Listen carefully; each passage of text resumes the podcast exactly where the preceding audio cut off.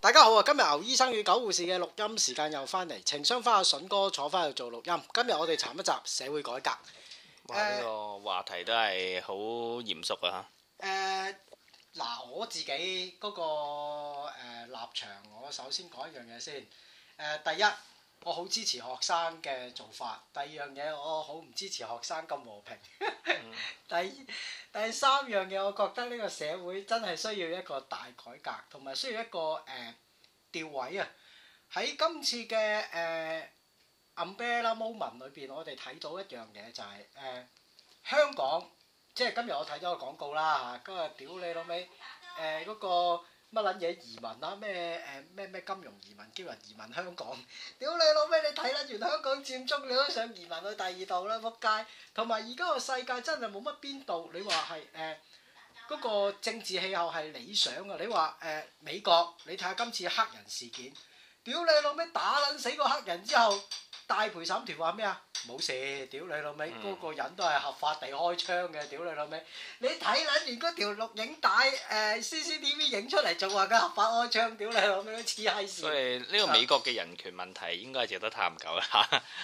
因為我唔知你有冇睇過條 CCTV 片啊？冇誒，佢話嗰個人好 strong，又話佢誒真係襲擊到嗰個警察，條 CCTV 片完全係打咗你一巴啦。我拍咗嗰幾個男人撳咗個鬼佬喺個地下度啊嘛，塊面係啊貼住個地下啊係嘛。啊，之後你仲打幾槍添。第二樣嘢喺今次誒、呃、佔中事件裏邊誒，其實最大嘅迴響啊，或者係最大嘅誒、呃令到人最恐懼嘅係咩呢？警權。喺今次嘅事件裏邊反映到香港人嗱，香港人係一個非常之誒、呃、優等嘅民族嚟嘅，我開頭都覺得，但係喺今次佔中事件之後，我覺得香港人真係個心態唔好啊！第一，學生民主地、和平地去請願。有好多嘅成年人或者我身邊嘅同事就會覺得，屌你老味呢啲知識分子啊，應該拉去打靶，有呢有路。佢邊忽知事啊？ 佢邊度有知個事先？佢話佢佔領馬路唔啱，唔通佔領屋企個廁所？屌你老味！我同你傾偈，我而家佔領屋企個廁所，坐喺度出嚟啦！哎梁振英你出嚟同我傾啊！佢坐喺你都戇鳩啦，你梗係要佔領呢啲地方，你所啊先以同我你覺傾偈我覺得好得意嘅，即係呢，誒今次個運動呢，裏邊你會睇到呢，啊！其實香港呢，好多人，尤其我諗係誒，即係其實應該係咁講嘅，即係老一輩嘅人嘅時代真係會過。係係咩意思啊？即係呢一班人中意俾人哋統治，啊誒中意不合理對待，誒啊淨係以利益行先嘅人係係啊咧，你哋個你哋個時間將會就會過去。啱其實咧誒、我覺得喺呢、個誒、近排有篇文就係講呢個 post materialism post materialism 後物質主義嗯係講乜嘢咧？佢係話而家去到呢一代嘅後生仔咧，同上一代唔同㗎啦，嗯即係佢哋唔會。誒以賺錢為佢哋嘅目標嗯，因為佢哋已經誒喺個生活上邊咧，再喺個物質嘅生活上邊咧，已經冇缺滿少過佢已經滿足到一個誒、啊呃其實你知啦，即係有啲嘢去到一個高度嘅時候，再多係冇意思噶啊嘛。係即係當你啲錢使嚟使去都係面嗰陣嘅時候，你仲唔會追求，即係你會已經唔會想追求，哇！我不如再多啲錢。係咁所以呢，去到所謂呢個後物質年代嘅後生仔呢，佢哋根本對錢嗰個感覺好低。嗯你等我陣啊！哦，邊條友仔？咦，你等啊等。今日呢，誒、呢、個其實呢件事呢，喺呢、個呢種睇法呢，其實喺日本已經流行咗好耐啊。咩意思呢？即係你見到日本嘅後生仔呢，有好多嗰啲乜乜乜族乜乜族咁樣。其實佢哋有一個好主要嘅特色就係大家誒、開始唔想要嗰架車。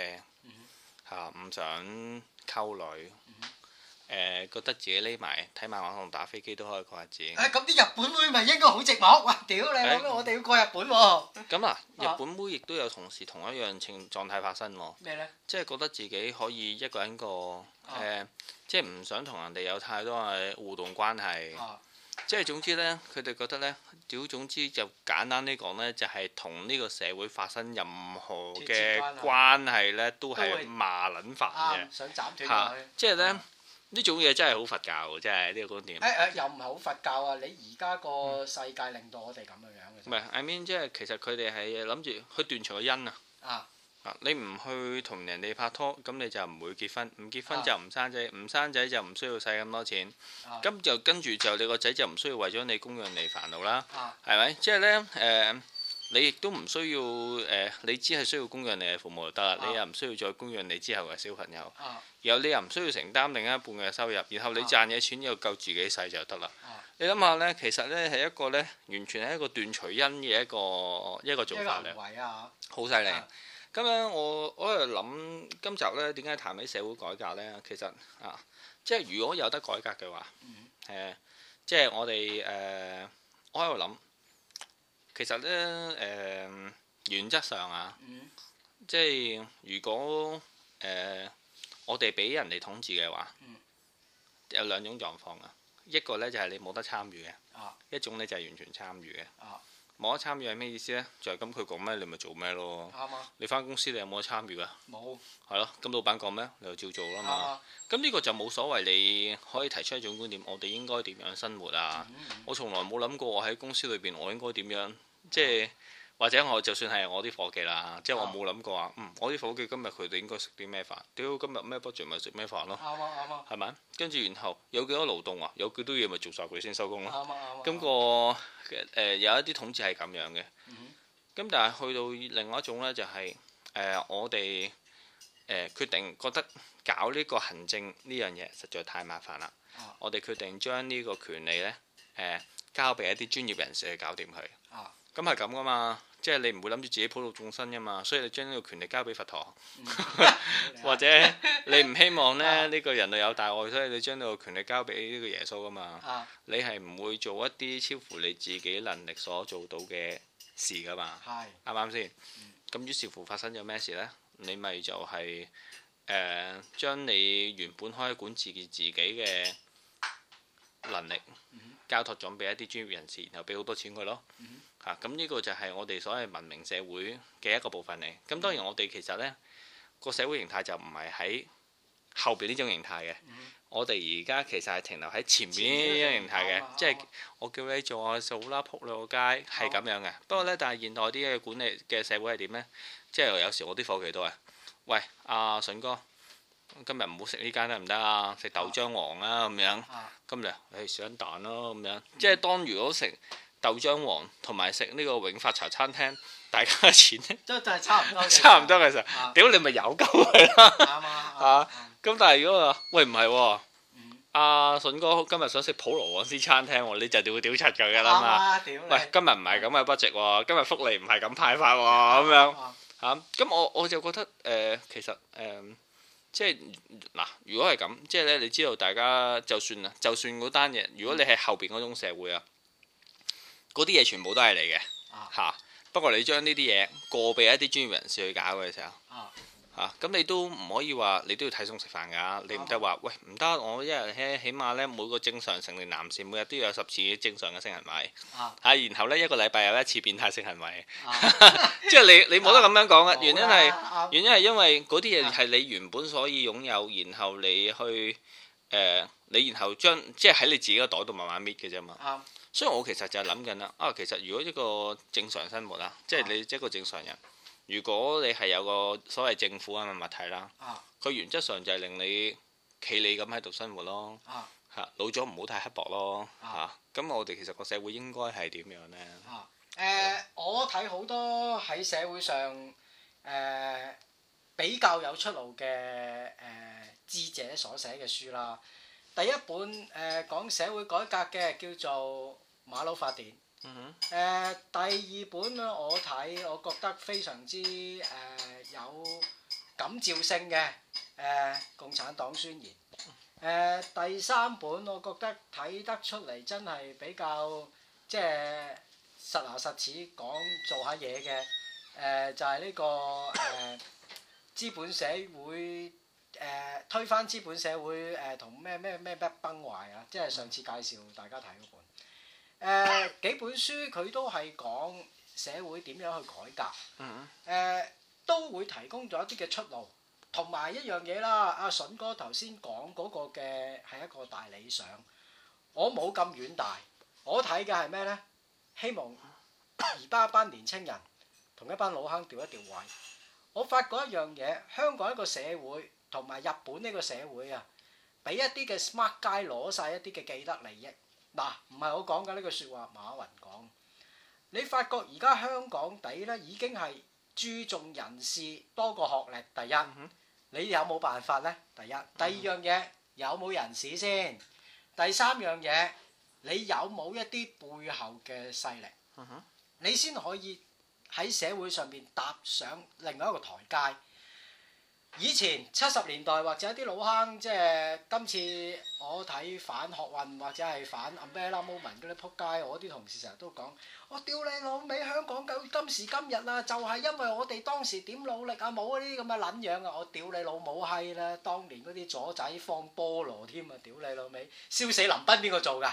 屌你老味！而家你講呢啲嘢，屌你老味！喺嗰陣時，如果唔係班左仔出嚟，英國政府會咁對你我所以我其實咧喺度諗咧，啊！啊究竟嗰個所謂掉汽油彈嗰個臨界點喺邊度咧？誒，佢哋個臨界點就係阿公叫你掟咯，哦，即係唔係其實唔係自己嚟嘅，梗係唔係啦？背後係邊個支持你啊？共產黨支持唔係你因為㗎我我嘛其？實喺度諗緊一咁樣嘅嗱，啊你見到誒、呃去到而家咧誒，即背係後嗱，革命係背後一個政府支持你嘅嗯。當嗱，我哋點解今次係一個 moment 唔係 revolution 咧？moment 就係你發覺今次誒嘅呃想講 movement 啦 movement 係。嚇， movement 誒點解會會誒同 revolution 唔同咧？你發覺今次有一樣嘢好得意嘅，冇領袖，嗯哼佔中三子屌你退唔退場冇人理佢。嗯喺旺角喺金鐘，每個人嘅理念都可能唔同。嗯哼冇人可以喺今次嘅事件裏邊話，喂，大家我哋達成一個嘅共識或者一個協議，大家走翻出嚟啦。我哋同政府已經傾到某一個位㗎啦，雖然唔可以真普選，但係呢個我哋都可以接受，大家就冇人可以咁做。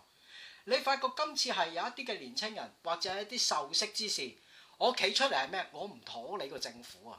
呢樣先係最恐怖啊！嗱，革命唔同，革命有老細㗎，背後有錢㗎。冇錢就冇革命啦，屌你老味！冇錢冇人買菠蘿啊！第一冇錢冇人有呢啲受訓過嗰啲即係烈士出嚟教你點就菠蘿啦。當年我話俾你聽掉菠蘿嘅時候，我哋而家啲學生已經算和平啦，啲人仲話：屌你老母着住校服出嚟有冇搞撚錯？你話下當年啊，而家喺立法會嗰啲咪柒頭皮啊！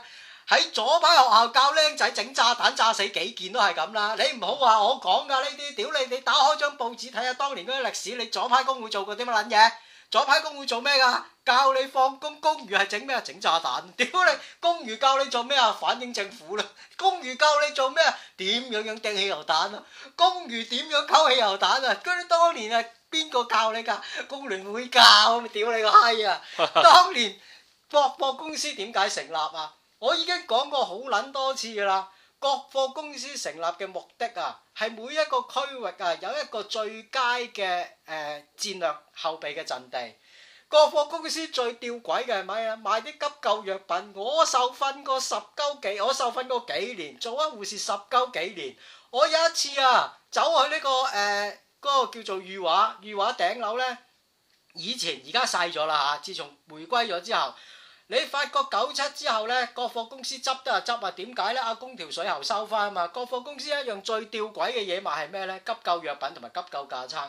我受訓過咁撚耐啊，有好多架撐啊！如果唔係醫生一定唔識用。嗯哼你諗下，邊間公司會入啲聯針包？啲聯針包仲要成兜係過期，抌啊佢仲要換新嘅啦。咪就係講大陸政府有錢咯。喂，阿狗有冇搞撚錯啊？嗰啲急救藥品最撚快過期㗎啦，急救藥品係最撚快過期啊！點解佢啲期限永遠唔會過咧？你諗下個資金邊度嚟先？你做老細唔會賣呢咁嘅嘢啦，屌你！你賣鹹碟都唔賣咁嘅嘢啦，鹹碟都有出路啊！呢啲冇出路嘅。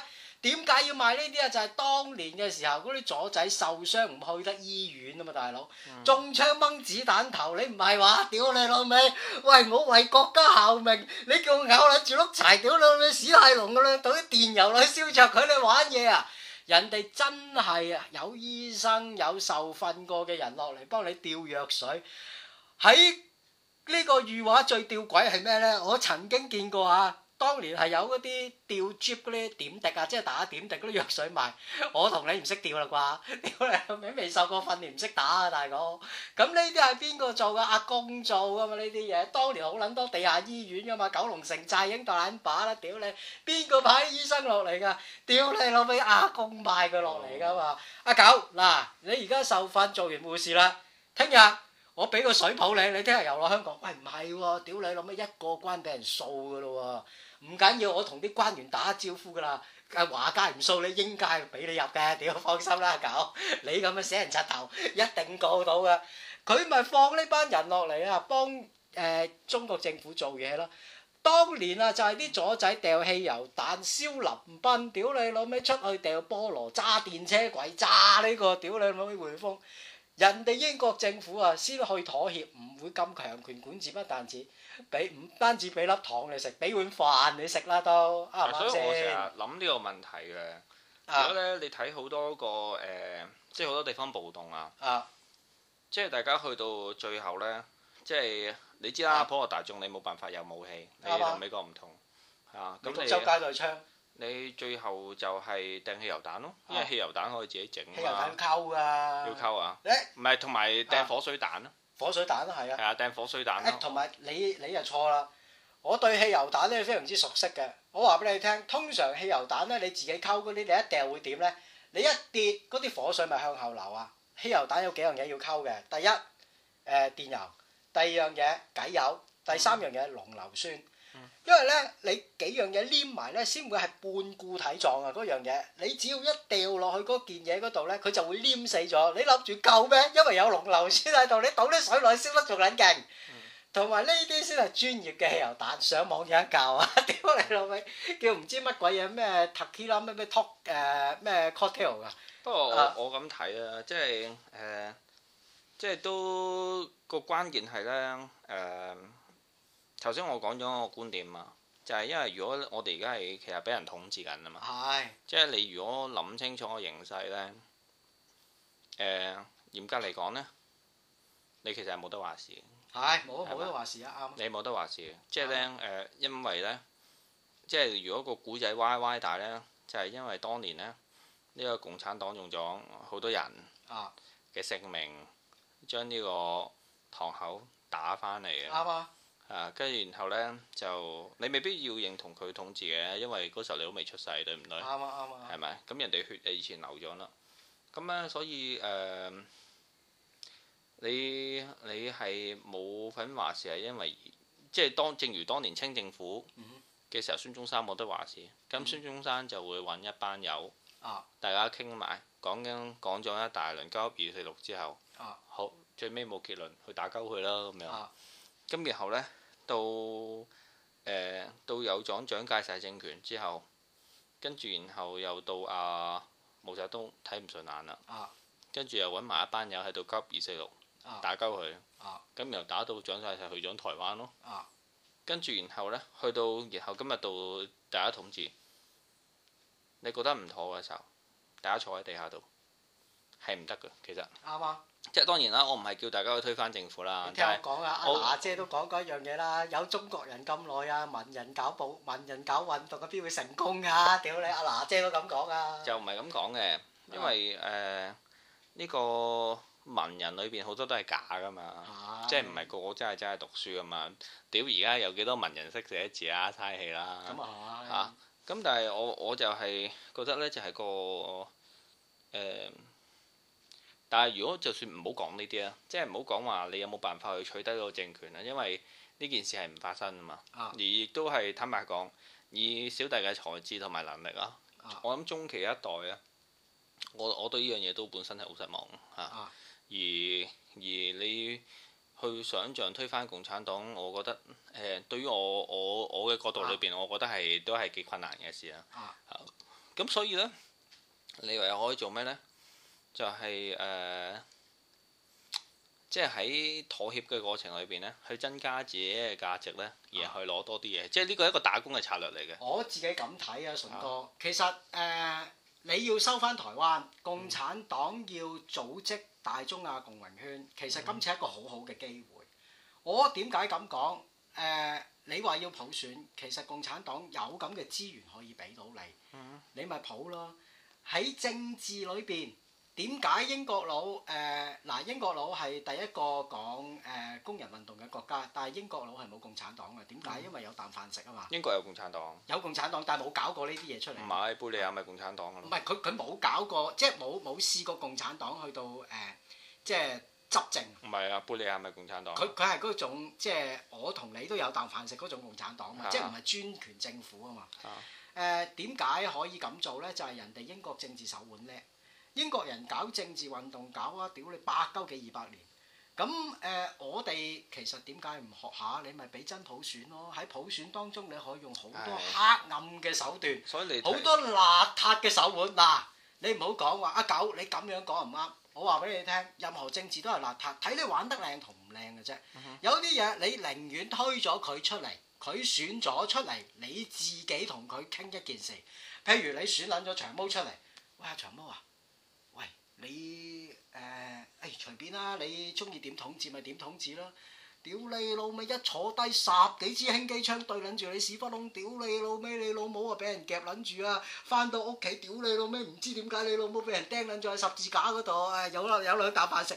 喂阿毛啊，喂你今日有啲咩講啊？喂你阿媽話食飯喎，屌嗱個波嗰度咧有有兩條麻繩嘅，屌你越拉越緊啊！你睇喂喂喂，嗱睇睇睇睇咁樣，你啊屌你老味乜撚都講。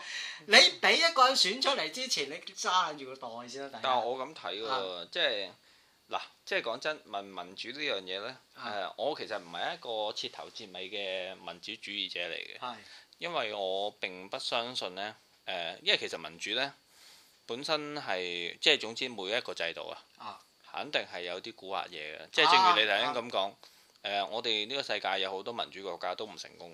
啱嚇、即係呢、個我其實覺得誒、呃但係民主可以係避免咗而家專制政權嘅一啲問題，啱但係專制問題咧，亦都解決緊民主社會嘅一啲問題。啱嚇咁、所以呢，我覺得如果做一個普羅大眾呢，其實佢真正呢喺呢個世界裏邊呢，終其一生佢所需要嘅呢，其他嘢都唔好講多，即係呢，就算好似新加坡咁樣。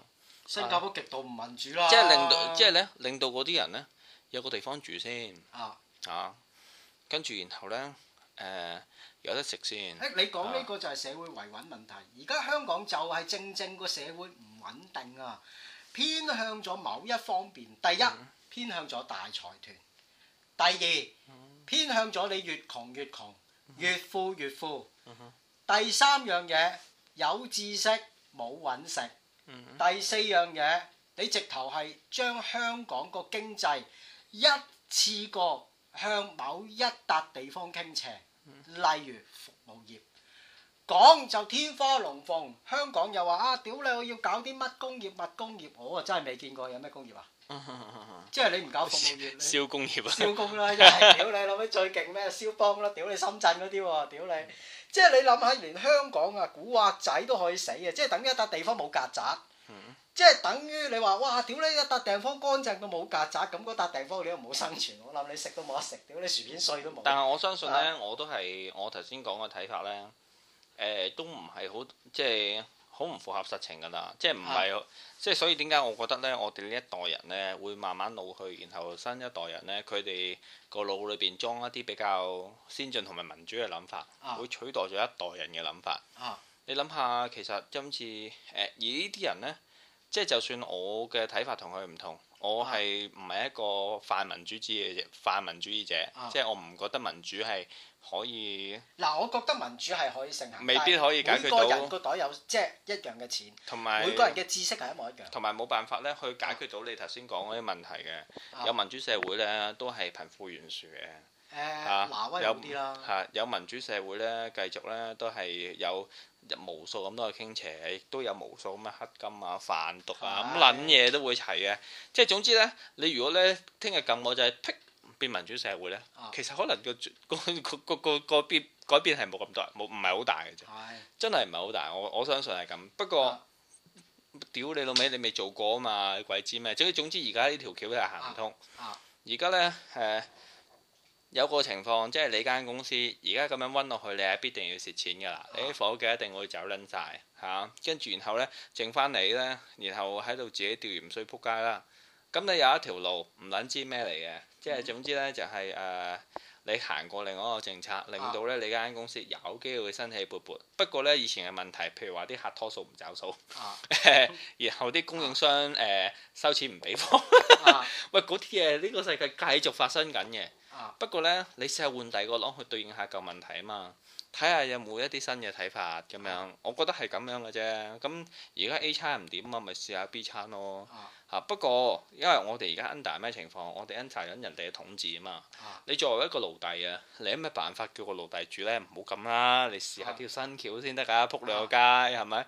你想象下，你而家喺個大莊園入邊啊，撲街日日呢，俾人哋條邊係兜嘢發落個頭嗰度，唉，你話唔係喎，阿蛇嚇、我哋而家呢，啊試下搞咩呢？誒、我哋試下誒，啊不如其實呢，如果我哋大家一齊煮飯一齊食。啊嚇，跟住然後幫你慳翻啲錢，咁然後你其實個莊園玩耐啲啊，佢撲街同你一齊食飯，啊我死撚咗佢好過啦，我做咩要做奴隸主啊？就係唔撚同你食飯啊嘛，即係咧，啊我覺得係誒、呃搞清楚個主從關係之後咧，你就發現咧誒。呃當然啦，好多而家好多人都會覺得，喂，其實我哋人民先係主嘛，但係呢件事喺呢個腦裏邊出現啫嘛。啊點解你會有咁嘅睇法？因為現實唔係咁咯。啊係啊，即係你點解會成日覺得我想屌你喎？係啊，因為呢件事啊現實唔發生嘛，所以你只可以想咯，你啱嗯冇得做啊嘛，最大話就係咁誒。我覺得咁樣，即係咧，如果假如有得改革嘅話，嚇、即係唔好講唔好講幻想啦。假如唔係，即係唔好講現實啦。現實通常都好殘酷嘅。啊但係如果有得搞，即係如果有社會改革呢件事發生嘅時候，其實我哋社會而家最需要 fix 係咩問題咧？搞咗之後咧，你估有六十個 percent 嘅人都唔會再行出街夜翻屋企玩嘅。我第一誒、改革嘅警察嗰個阿頭要落台啦，曾偉雄先生。喺今次嘅事件裏邊，我睇得出有一樣嘢就係個警權過大。香港呢，以前即係我以為香港啲差人好文明啦，原來真係同對付左仔當年英政府嗰啲人係冇改變過，一樣拉你入去打，撳呢笪地度狂抽，仲有人冇人影到。 屌你有幾條撚樣睇水嗱？呢班撚樣一定犯咗兩條法，第一打人，第二樣嘢俾假口供，因為你滴翻去嘅時候，你都要落案叉住佢㗎。叉住佢之前，你唔知條片出得街㗎嘛？你一定夾翻口供先㗎啦，七條友係咪先？咁之後你妨礙司法公正，俾假口供打人，三條罪，屌你老尾，你肯定衰嘅兩條。你根本你個警權嗰、個誒咁耐以嚟啊！喺五十年代到而家係未有任何改變，仲狼咗、兇狠咗，不但止。喺我哋香港一個咁文明嘅社會裏邊，學生已經唔係話攞一啲什麼架撐出嚟捉人去打啦，屌你老尾又話同條女講你冇撚嘢啊，我捉你翻去警局強姦你，屌你啦！呢啲你有冇有冇搞撚錯？你點講得出口啊，大佬？你收嘅人錢，我成日都講。啲人咧，我啲同事成日都講：喂，警察難做。哎，你講得啱啦，呢份工嚟㗎嚇，工你可以選擇唔做。嗱，呢份唔係使命感，或者你老母逼俾人逼撚咗去做雞，俾人擺撚咗去萬佳做雞。嗱，啊公頭狗，如果咧你唔殺兩個啲暴民翻嚟咧，我唔放翻你老母翻嚟嗰份工嚟，咪屌你個閪，聽日揾個第二份啦，仆街！咁你話啊唔係喎，而家個市場難揾喎，你一個人辭工咪難揾啦。你試下警隊裏面有二萬人一齊辭工，你難唔難揾一份工？屌你老味，聽日已經唔係咁嘅格局啦。而家個問題就係有一啲人喺固有權力裏邊，盡量用呢啲權力去欺壓人啊。嗯嗱，如果一啲警察係有良知嘅話，集體識呢副，你話一個人梗係唔掂啦。你試下六萬人一齊識呢副，你有咩效果啊？嗯就係聽日有人妥協啦。第一，最簡單啦。如果你話喂唔係喎，誒我哋香港有紀律嗰個諸如此類。我喺香港生活咗四十三年，嗯哼我我諗我唔能夠完全熟悉警務條例，但係我唔相信咧警隊咧會有一個規例就係、你唔翻工，你身上邊咧安入體內嗰、個、呃、即係計時炸彈會爆炸嘅。即係我我我我啲 friend 投考警隊，佢都冇話俾我聽，我體內有個遙控炸彈係喺阿誒曾蔭培或者喺阿、特首嗰度，屌你你都唔翻工，佢撳掣㗎啦，大佬。咁你可以一齊唔翻工嘅，屌你個閪！證明一樣嘢係咩咧？有啲人啊係好向往呢種。麻鷹捉雞仔式嘅誒梗係啦，打人嗰個心態。即係嗱咁講，啊第一心態唔好。你話俾我聽，喂唔係喎，啲警隊維持治安，我屌你啦！對大賊，你試下嗰度有兩支輕機槍噶啦，冇人翻工，我話俾你聽，就係、因為你對住啲僆仔僆妹，屌你我落到亂棍河馬啦！你唔好話啊係喎，狗護士咧危言聳聽啊！國際維持和平部隊啊，專係請呢啲咁嘅柒頭皮咧，就去嗰啲維和國家做咩咧？咪做呢啲咁嘅工作咯。國際電影節喺前一年已經播過出嚟㗎啦。挪威係一個非常先進嘅國家，啲人咧去完維和部隊咧，通常有第一次啊，永遠成世參軍。點解咧？因為我裝備精良啊，去撚到咪麻鷹捉雞仔咁咯。哇！屌你老味，捉幾條嗰啲佢所謂嘅嗱係佢所謂嘅武裝分子啊，即係佢話嘅恐怖分子，其實佢係武裝分子。阿拉法當年咧滿手鮮血，佢攞咗諾貝爾和平獎㗎。嗱、我話俾大家聽，屌你老味出動咩咧？直升機空投先，首先直升機空投一啲燃燒彈燒撚晒嗰度先，逼一啲誒、呃武裝分子出嚟做咩啊？坦克車瘋狂炮轟，之後做咩咧？輕機槍、重機槍瘋狂掃射，之後嗰啲維和部隊先行入去。堅人，人哋冇晒武器㗎啦，已經屌你老味，瘋狂咁開槍殺你，根本係滿足自己一種殺戮嘅心態。而家香港警隊咪就係咁咯。因為你冇手無寸鐵啊嘛，哇！去到過癮，我打你老母化閪啊！屌你老味，呢啲人直頭心態唔良好啦。所以我呼籲大家有朋友或者你有親屬啊，或者呢個社會上邊而家植咗一粒種子喺你個腦度係咩呢？個警察係好乞人憎，你而家發覺係啊！新一輩嘅人做咩呢？以前左仔好憎英國鬼警察，而家新一輩嘅人呢，真係開始好憎警察。因為你濫用咗一種嘅警權啊！你話喂唔係喎，誒你唔係咁樣樣維持唔到和平喎、佢而家好暴力咩？嗯啊，佔幾條馬路，佔咗六十日，你可以行第二條路唔阻你。香港繼續係咁，我係繼續咁生活，啲人繼續係咁搭西鐵搭輕鐵，你咪屌你老味張勁馬又送撚咗俾佢啦，仆街！喂，同埋唔係咁啊啊，即係唔係人哋阻住你打鳩人嘛？啱啊！即係你香港個文化從來都唔係咁啊嘛，係即係阻你就係緊㗎啦，係啱嘛啊？即係屌，但係你係咪打鳩人先？佢而家係好暴力咁打你，開頭屌你老味，見啲警棍都係細細碌，而家嗰啲屌你老味係木棍咁樣大碌，你唔好攞啲鐵棍去打仆街啦，下次攞啲釘棍去打，你當晒釘屌啦，摳女學生度，我話俾你聽，今次如果有一個學生釘咗啊，香港政府大撚鑊啊！你而家今次個運動最大鑊係咩呢？國際輿論上邊啊，對香港警察個評論啊，真係負一百分啊！你唔信我講嘅話啊，狗護士你危言聳聽，你去睇下 BBC，、你睇下呢個 NHK，你再唔去你睇下呢個誒嗰、個呃乜鬼嘢、啊？嗰、呃、時代日報嗰、個嗰個叫咩？時代日報。嗯香港嘅警察個評分真係跌到落負分啊！不過但係我咁睇嘅，即係呢單嘢呢，多多少少係有啲政治鬥爭喺裏邊嘅。係，但係你即係個政治鬥爭唔係叫啲人去打學生啊唔嘛。係唔係大佬啊，I mean 係即係咧有，我覺得啊啊，因為其實你誒、呃中間咧，其實你知警察係摸心嚟嘅啫嘛，啊嚇咁、然後嗱，你有冇記得打完兩日啊，跟住然後第三日咧，突然間啲警察咪和諧晒嘅啊。人好難咁嘅喎，即係咧你好難話，喂屌！突然間，喂本來平時個個都好好先生嘅啊嚇，跟住、突然間亂棍河馬，啊過兩日又突然間變翻好人，係咪啊真係泄咗道氣咁簡單呢？啊其實你都識講啦，大家翻工其實唔會太認真嘅，坦白講。啊咩、你話佢哋其實已經係好暴躁啊，咩內心即受到好大壓力啊，屌啦媽！我諗啊，做得警察個個都和氣嚟㗎啦，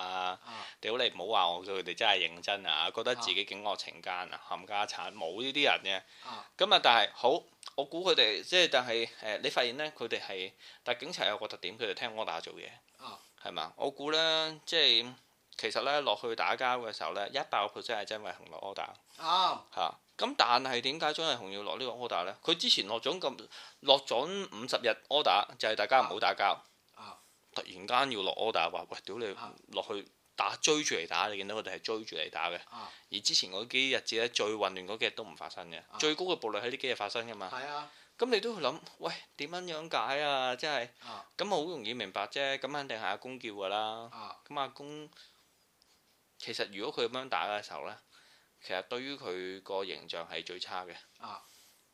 我覺得係因為洪耀俾隻鑊政府咯，其實誒第一，曾偉雄要落台；第二樣嘢，我哋都係呼籲嗰樣嘢啦，大家歧視警察。第一，我哋做唔到啲好好好反社會嘅嘢，我哋唔可以話啊，屌你老母！我哋攞警察出嚟懟冧佢釘十字架，做唔到啊嘅呢啲。誒、亦都唔合乎邏輯。我哋應該做啲咩呢？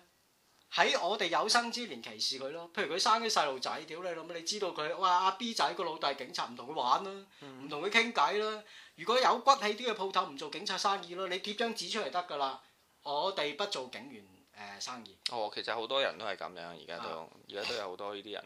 啊，即係我直頭唔做你生意。譬如有啲賣警備誒、呃、賣警棍啊，嗰啲咩誒誒軍事裝備嗰啲，知道係警察嘅 order 唔做你生嗯意咯。即係你真係太肉酸啦！香港納税人俾錢你唔係愛嚟俾你打人嘅，屌你打你打第二啲人啦，撲街！韓龍嚟到你又唔追住啲韓龍打，屌你老母閪！即係韓龍嚟到香港人有一樣嘢衰，我話俾你聽，對住鬼佬叩頭，對住自己人拳頭咯。哦，係咁啊！呢樣嘢真係香港人衰啊！真係唔賤哎格係，到我諗嘔呢啊啲係真係人嘅性格裏啊面嘅一你又面錯啦！嚟我對住鬼佬永遠都 English 嘅。嗯試過有一個鬼佬問路啊，好冇禮貌啊！有一次，咁啊誒我自己一個人，咁啊喺誒尖沙咀有個鬼佬無啦啦掹一掹我，誒、啊佢問科學館點去，no English，之後個鬼佬喺後邊狂屌我咁咯，屌你啦，黐撚線嘅，唔係屌喎，你如果你去日本咧，你見到啲啊牙頭咧，其實佢聽得明佢都唔會講噶嘛，啱啊佢啱啊唔會用 low English 噶，啊！佢話俾你聽。 誒話他書我都唔知你講乜撚嘢，啊 跟跟住然後咧咁笑啊笑眯眯咁啊走咗去啦。唉啊唉，好，我哋唔知今啊日講就係咁多啦。好啦，拜拜拜拜。好，拜拜。